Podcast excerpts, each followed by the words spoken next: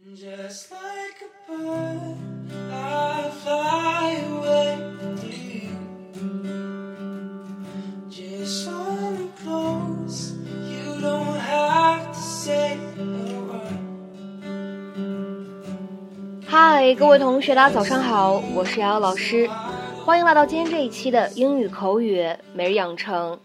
在今天这节目当中呢，我们来学习这样的一段英文台词，来自《摩登家庭》的第三季第二集。 And I was working up the courage to get her new address so I can write her. And I was working up the courage to get her new address so I can write her.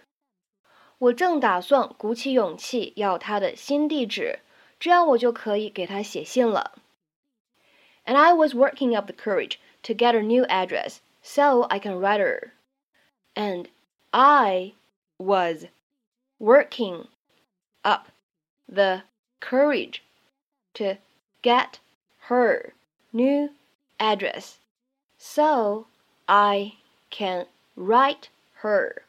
在这样的一段英文台词当中呢，我们需要注意的发音技巧有好几处。首先呢，在整段话的开头，当 and 和 I 出现在一起的时候呢，我们可以做一个连读，会变成 and I，and I，and I。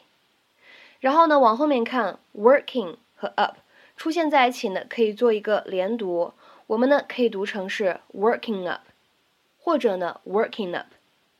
再来往后面看，当 up 和 the 出现在一起的时候呢，可以有一个不完全爆破，我们呢可以读成是 up the，up the。然后往后面看，get her 出现在一起的时候呢，可以做一个击穿。然后呢，各位同学需要注意了，在美式发音当中啊，这里不光击穿，而且呢还有闪音的处理，所以呢，在美音当中我们会读成 getter，getter。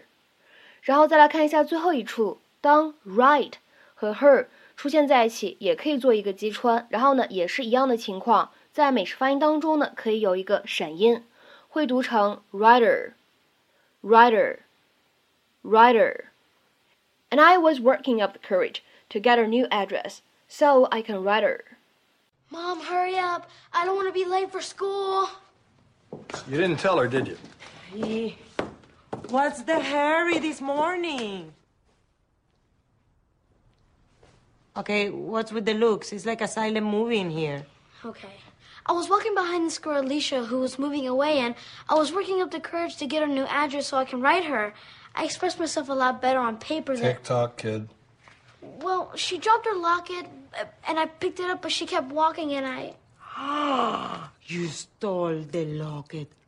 After I told the principal that you could have never done something like that, and I threatened him with the Colombian necktie. Manny, why? Don't worry, it wasn't because he wanted to wear it. I thought I could keep it as something to remember her by. But then you were yelling at Mr. Victor's, and I, I was just too scared to tell you. Go to the car. I'm really sorry. Go. Why would he do something like that? It's bad enough that he's the boy with the pan flute and the puffy shirts and, and the poems. Now he's the jewelry thief.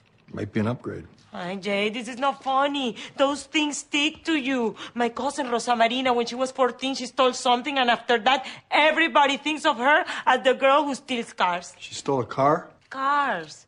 But after she got that label, what else could she do? Listen, you, you can't control what kids think, but you can make sure he learns from this. You take him to the principal's office. He owns up to it. He never does it again. Okay, okay. But what was he thinking? This is not even real gold. 那么在今天这期节目当中呢，我们来复习一个短语，叫做 work up the courage to do something。这的意思呢，就是鼓起勇气去做某一件事情。 work up the courage to do something。那么下面呢，我们来看一下两条不同的英文解释。首先，第一个，If you work up the enthusiasm or courage to do something, you succeed in making yourself feel it。或者呢，我们来看一下第二条英文解释。together or summon up enough courage to do something。那么在日常生活当中呢，各位同学会发现 work up 还有其他的不同的名词搭配， 比如说 work up the enthusiasm to do something，就用来指积累足够的热情或者热忱去做某件事情。work up the enthusiasm to do something，或者看一下第二个，work up the energy to do something，积累够足够的能力或者精力做某一件事情。